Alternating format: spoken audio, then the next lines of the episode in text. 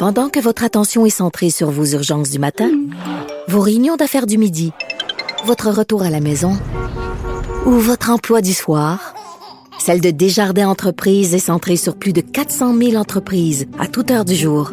Grâce à notre connaissance des secteurs d'activité et à notre accompagnement spécialisé, nous aidons les entrepreneurs à relever chaque défi pour qu'ils puissent rester centrés sur ce qui compte, le développement de leur entreprise.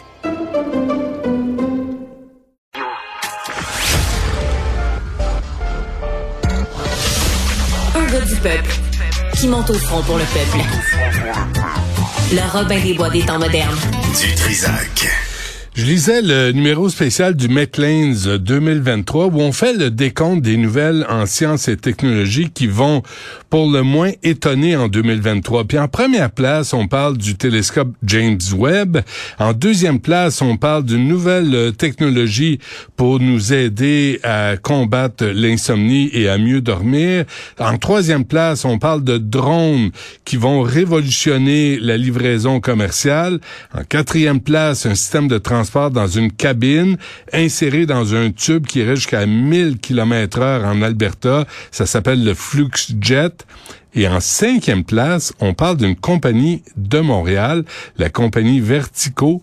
Et avec nous, son vice-président exécutif, euh, Vertico Mobilité, Yannick Richard. Monsieur Richard, bonjour. Bonjour, Monsieur Dutrisac. Le saviez-vous que vous étiez dans le Metlands pour euh, ce qui s'en venait en 2023 en ce qui a trait à la science et la technologie? Oui, j'ai eu écho de. Euh, Est-ce qu'ils vous ont interviewé? Non, pas du tout. Euh, donc, ils ont fait quoi d'après vous? Ils sont allés voir votre site puis ont dit ça, c'est la nouvelle affaire qui s'en vient?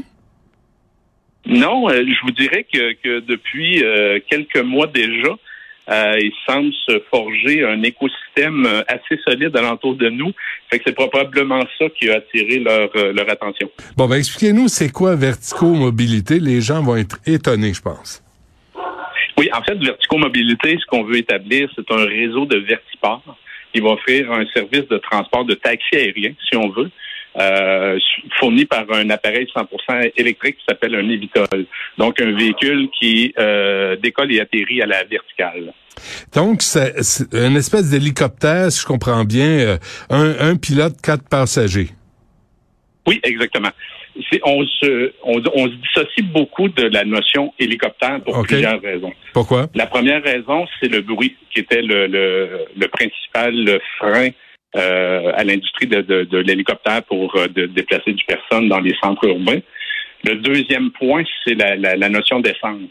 On peut penser à l'écologie, mais quand on pense euh, juste aux normes au niveau des assurances pour assurer un bâtiment qui a un héliport sur le dessus avec un réservoir d'essence, ça a un impact majeur sur l'ensemble du bâtiment.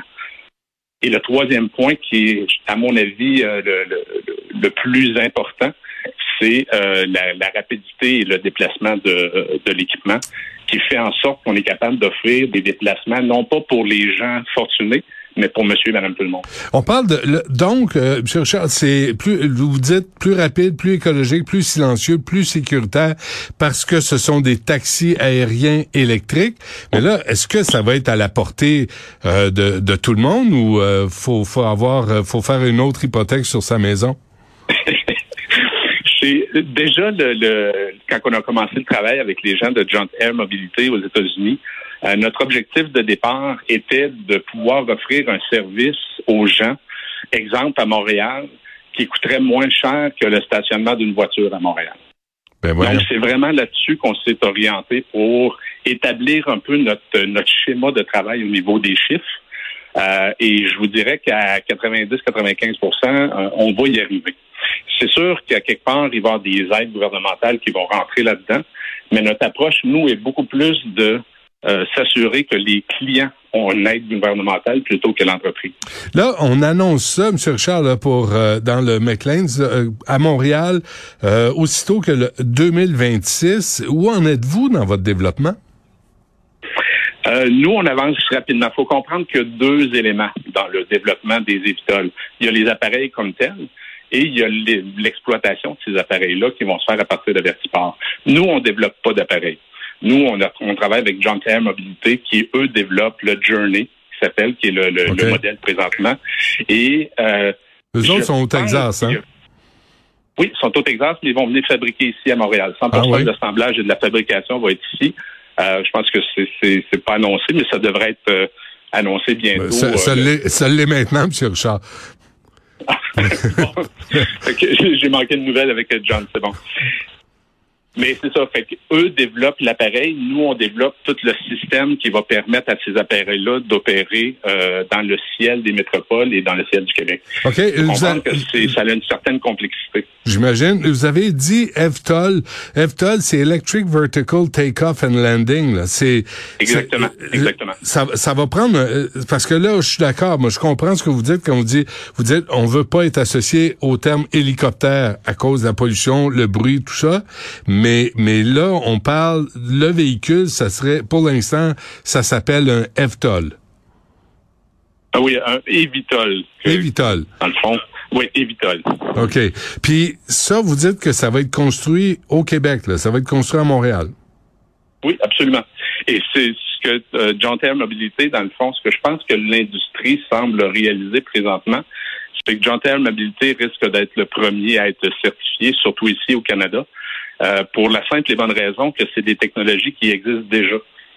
Euh, quand on regarde la majorité des concepts présentement qui se développent sur la planète, on a souvent des hélices qui, en bon français, tilt, donc changent de position, mais ça, ça n'existe pas dans les réglementations. Donc, il faut changer la réglementation avant de pouvoir certifier un appareil. Alors que l'appareil de John Air Mobilité, euh, c'est un, un- dans le fond, c'est un appareil qui a un retard sur le dessus comme un hélicoptère et des hélices sur, euh, sur, une- sur des ailes fixes. Donc, c'est des technologies qui existent et qui sont facilement certifiables.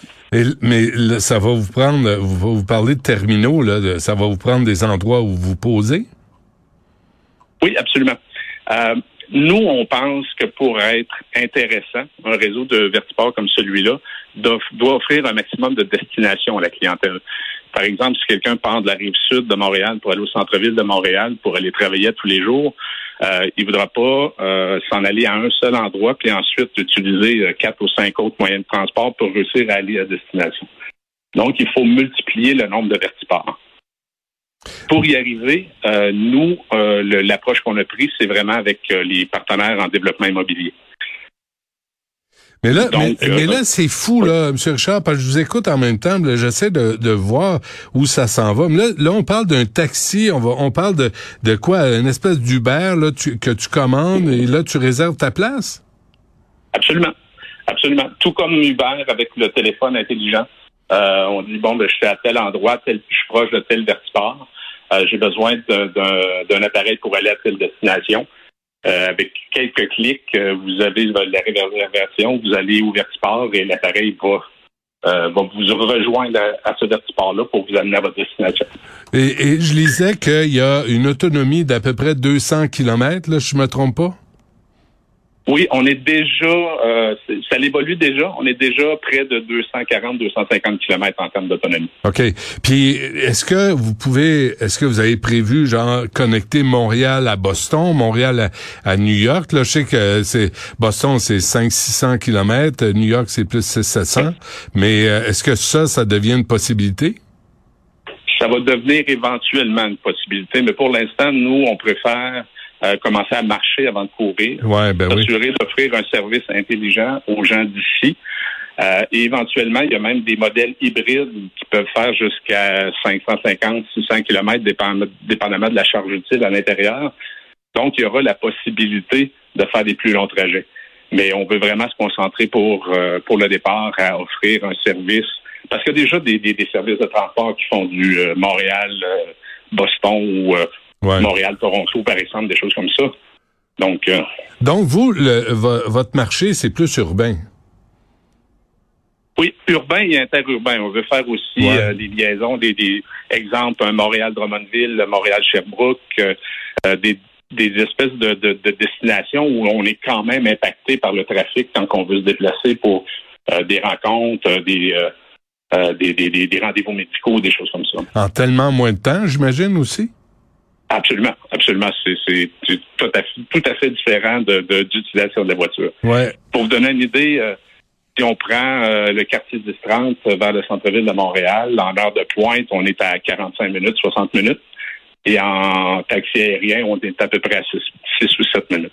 Est-ce que euh, est-ce que vous pensez vous associer au réseau du REM ou en tout cas parce que vous parlez du 1030, le REM va être là, ça devait ça devient comme un une espèce de hub pour le transport.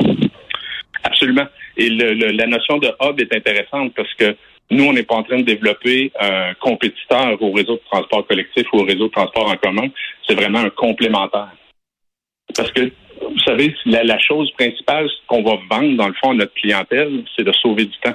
Et non pas... Euh, c'est ça notre euh, notre marché dans le fond. OK, si je pars du 10-30 là puis je m'en vais dans euh, à Place Ville-Marie, disons là ça ça peut me coûter combien? Présentement ce qu'on ce qu'on a dans les cartons, les euh, ça devrait coûter environ 16 à 18 dollars pour le leg. Ça, faut compter 16 à 18 dollars que quatre personnes dans le Evitol. Okay. Sauf que la quantité de gens qu'on est capable de déplacer d'un endroit ou l'autre, euh, on évalue qu'il y aura toujours deux à trois personnes minimalement dans l'appareil et espérons-le que l'appareil va être plein. À ce moment-là, le coût pour la clientèle va être beaucoup plus bas. Ben, c'est euh, vraiment étonnant. Les les fils des questions niaiseuses là, je suis désolé, mais les fils les fils électriques, le, vent en centre urbain, souvent il y a des il y a des tourbillons. Est-ce que vous avez tout prévu ça? Euh, il y a même des organismes gouvernementaux qui sont en train de travailler sur la mécanique des vents euh, dans les grands centres et avec qui on est en contact parce qu'ils voulaient savoir où exactement on s'enligne pour avoir des, euh, des vertiports et commencer par là pour faire euh, l'analyse de la mécanique des vents. Mais oui, tout cet univers-là est à tenir en compte.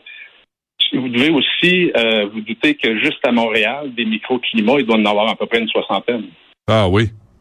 Donc, les stations météo, savoir exactement où c'est rendu, comment ça hmm. se forme, tout, tout, tout, tout est à tenir en compte parce que l'élément principal dans ce type de transport-là, c'est la sécurité. Alors, 2026, est-ce que c'est un, délai euh, réaliste? Bien, euh, nous, euh, cet alignement-là, on l'a pris, ça fait déjà deux ans, et on a eu une rencontre stratégique en juin dernier, et on a gardé ce target-là. Il faut comprendre que le target de 2026, c'est la certification des appareils de John Terre Mobilité, le Journey. OK. Euh, donc, nous, ce qui nous permettrait de commencer nos opérations quelque part au, premier quart, au deuxième quart de 2027.